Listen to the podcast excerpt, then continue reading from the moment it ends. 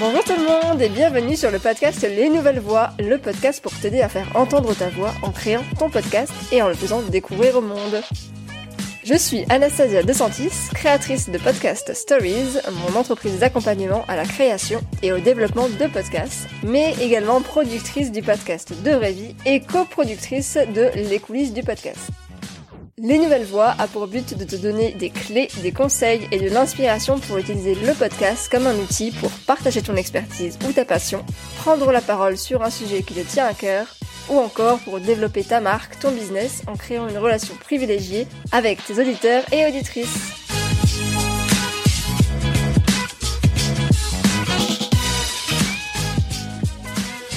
Bonjour tout le monde, je suis ravie de vous retrouver pour ce 26e épisode de Les Nouvelles Voix. J'espère que vous allez bien, que tout le monde va bien, malgré eh bien les nouvelles que nous avons appris là récemment. Euh, j'espère que vous tenez le coup parce que c'est que ce n'est pas une période facile. Dans cet épisode, je vais vous parler des quatre erreurs communes que euh, les podcasteurs et podcasteuses font quand on enregistre un podcast à distance et je veux vous éviter de faire ces erreurs pour vos podcasts et vos épisodes évidemment. Vous le savez, à cette date, nous sommes à nouveau confinés, donc les interviews en face à face, eh ben, c'est pas pour tout de suite. Donc moi, je veux vraiment vous donner les clés pour réussir à réussir vos interviews à distance. Et faire une interview en face à face, ça n'a rien à voir avec une interview à distance.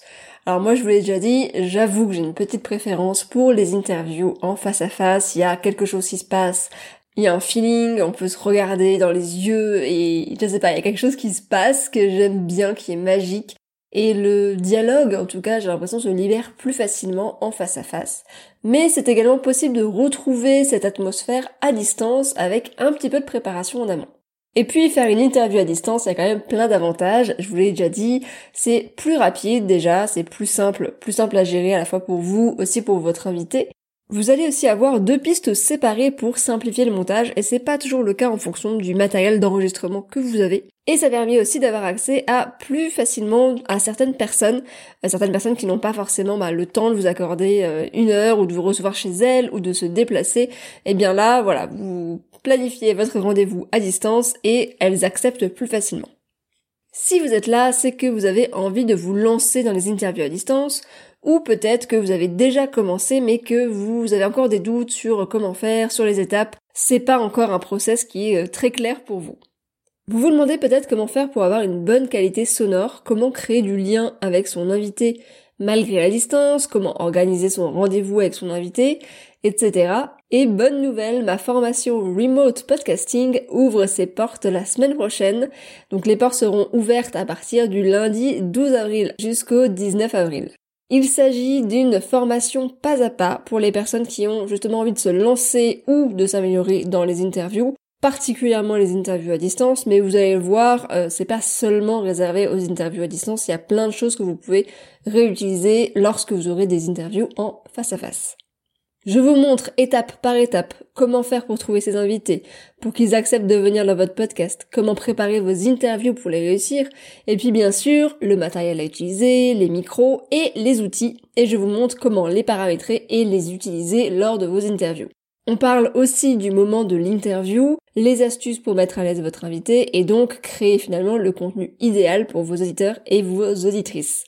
Pour fêter ce lancement, vous bénéficiez d'un tarif bah, de lancement très avantageux. Donc je vous donne rendez-vous lundi prochain, le 12 avril, pour ne pas manquer cette offre. Si ça vous intéresse ou vous voulez en savoir plus, n'hésitez pas à aller consulter le lien dans la description de cet épisode.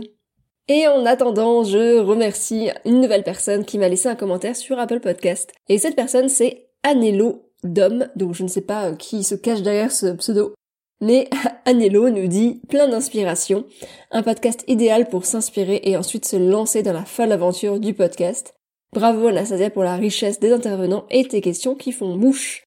Eh ben écoute, merci beaucoup Anelo. Alors je, ne crois pas que ce soit ton prénom peut-être, hein, je ne sais pas. Mais merci beaucoup et effectivement c'est une folle aventure et j'espère en tout cas que tu vas t'y lancer ou que tu t'y es déjà lancé.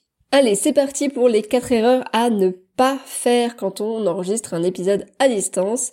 La première erreur, c'est de ne pas bien choisir l'endroit où on enregistre. Parce que oui, le matériel ne fait pas tout. même si vous avez un super micro, si vous avez un enfant qui crie derrière ou si vous enregistrez dans un café, même si actuellement ce n'est plus possible, eh bien vous ne pourrez pas retirer ce son au montage. Donc il faut faire très attention à où est-ce qu'on enregistre. Parce qu'un mauvais lieu d'enregistrement égale une mauvaise qualité audio aussi. Donc pour cela, mettez-vous dans une pièce calme, petite, pour éviter la réverbération. Donc tout ce qui est écho. De préférence qu'il soit meublé avec du tissu qui va absorber les sons. Donc là, je vous parle de coussins, de tapis, de rideaux, pourquoi pas. On évite donc tout ce qui est cuisine, salle de bain. Ensuite, prévenez les membres de votre famille que vous êtes en train d'enregistrer ou que vous allez enregistrer très bientôt de bah, ne pas faire de bruit déjà dans les pièces d'à côté et de ne pas vous déranger. Ou alors choisissez un moment où vous êtes sûr vous allez être tranquille et que personne va venir vous embêter. Si vous ne savez pas du tout où enregistrer pour éviter ça, je vous conseille simplement une chambre, quitte à vous mettre sur le lit parce que là, ça assure que ça va absorber euh, l'écho et en plus, bah, vous serez confortablement installé. La deuxième erreur à ne pas faire, c'est de ne pas briefer son invité. Donc ça, c'est une étape qui est très importante et à ne surtout pas louper. Parce que, alors quand vous êtes en interview en face à face, l'intervieweur, donc vous, le podcasteur, la podcasteuse, c'est vous qui gérez tout en fait de A à Z. L'invité, il a qu'à venir sur le lieu du rendez-vous, écouter les consignes que vous, vous allez lui dire, pour donc bien parler dans le micro, bien répondre aux questions. Mais après, c'est tout ce qu'il a à faire, euh, il se concentre juste sur le contenu, donc juste ce qu'il a envie de dire. À distance, c'est un petit peu plus compliqué. Bien sûr, il va falloir qu'il se concentre toujours sur ce qu'il a à dire, mais euh, il va devoir aussi vérifier d'autres petites choses. Alors votre but, votre objectif à vous, c'est que cette personne puisse être suffisamment à l'aise pour se concentrer sur ce qu'il a à dire, euh, pour, le, pour avoir le meilleur contenu possible finalement, et que ça ne soit pas une charge supplémentaire euh, que de penser aux problèmes techniques éventuels. Donc pour ça, vous allez le prévenir de concrètement ce qu'il doit faire en amont et de toutes les étapes qu'il va devoir suivre pour que ce soit hyper clair pour lui et pour qu'il sache ce qu'il a à faire à quel moment.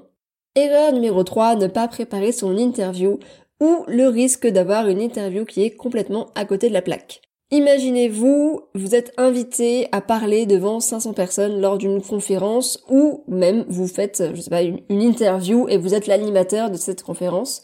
Euh, imaginez-vous invité au Paris Podcast Festival et on vous demande d'animer eh bien euh, une conférence sur un thème avec quelqu'un. Donc vous, vous êtes juste là pour poser des questions.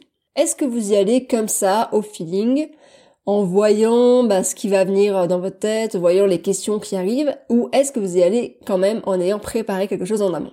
Eh ben là c'est la même chose. Alors certes il n'y a pas 500 personnes devant vous, mais potentiellement eh bien il va y avoir 100, 200, 500, 1000, 3000, 5000 écoutes pour cet épisode. Donc il faut vraiment euh, préparer votre interview en amont pour respecter le temps d'écoute de votre auditeur. Ça c'est hyper important. Votre auditeur ou votre auditrice, elle vous consacre 30-40 minutes de son temps et elle a choisi votre podcast pour ça. Donc il faut vraiment lui donner le maximum de contenu intéressant, pertinent en fonction de bah, qui vous écoute tout simplement. Le but c'est vraiment de ne pas être euh, à côté de la plaque, euh, de parler de tout et de rien et puis euh, de voir où est-ce que la discussion vous mène. Après ça peut être un, choix éditorial aussi, mais en général quelqu'un qui vous consacre une heure de son temps, elle sait pourquoi elle est là et elle sait pourquoi est-ce qu'elle a cliqué sur écouter et vous-même ça va vous aider euh, de savoir euh, d'avance bah, de quoi vous allez parler, ça va vous aider pour la description et pour promouvoir cet épisode.